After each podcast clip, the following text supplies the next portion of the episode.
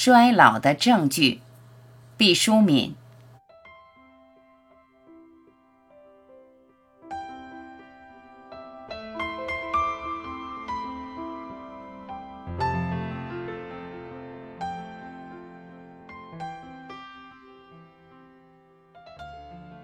我是从哪一天开始老的？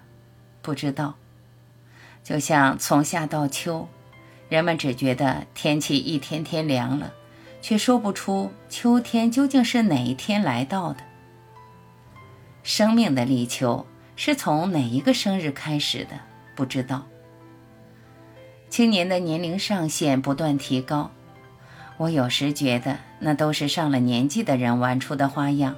为掩饰自己的衰老，便总说别人年轻。不管怎么样，我觉得自己老了。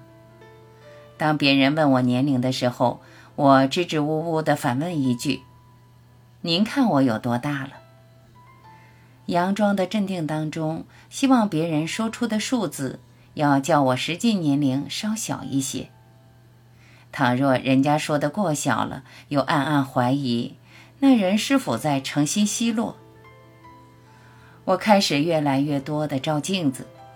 小说中常说年轻的姑娘们最爱照镜子，其实那是不正确的。年轻人不必照镜子，使人羡慕他们的目光就是镜子。真正开始细细端详自己的容貌的，是青春将逝的人们。于是我把所有的精力放在孩子身上。记得一个秋天的早晨，刚下夜班的我强打精神，带着儿子去公园。儿子在铺满卵石的小路上走着，他踩着甬路旁镶着的花砖，一蹦一跳地向前跑，将我越甩越远。走中间的平路。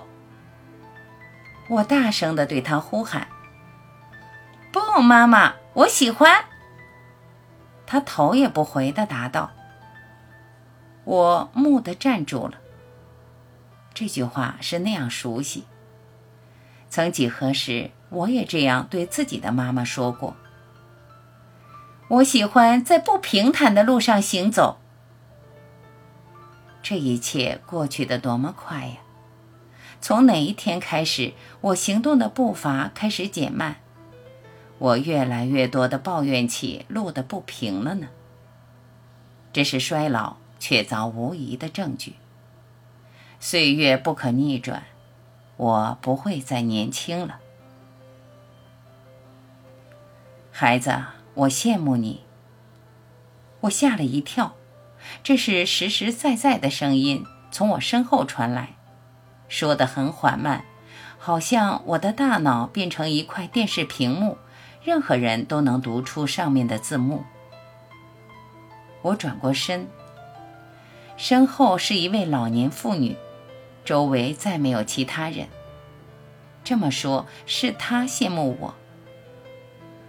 我仔细打量着她，头发花白，衣着普通，但她有一种气质。虽说身材瘦小，却有一种令人仰视的感觉。我疑惑地看着她，我不知道自己有什么值得人羡慕的地方。一个工厂里刚下夜班、满脸疲惫之色的女人。是的，我羡慕你的年纪，你们的年纪。他用手指轻轻点了点。将远处我儿子越来越小的身影也扩了进去。我愿意用我所获得过的一切来换你现在的年纪。我至今不知道他是谁，不知道他曾经获得过的那一切都是些什么，但我感谢他，让我看到了自己拥有的财富。我们常常过多的注视别人。而自己在不知不觉中失去了最宝贵的东西。人的生命是一根链条，永远有比你年轻的孩子和比你年迈的老人。我们每个人都有自己的位置，有一宗谁也掠夺不去的财宝。不要计较何时年轻，何时年老，只要我们生存一天，青春的财富就闪闪发光。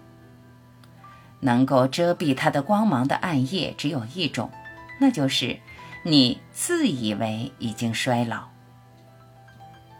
年轻的朋友，不要去羡慕别人，要记住，人们在羡慕我们。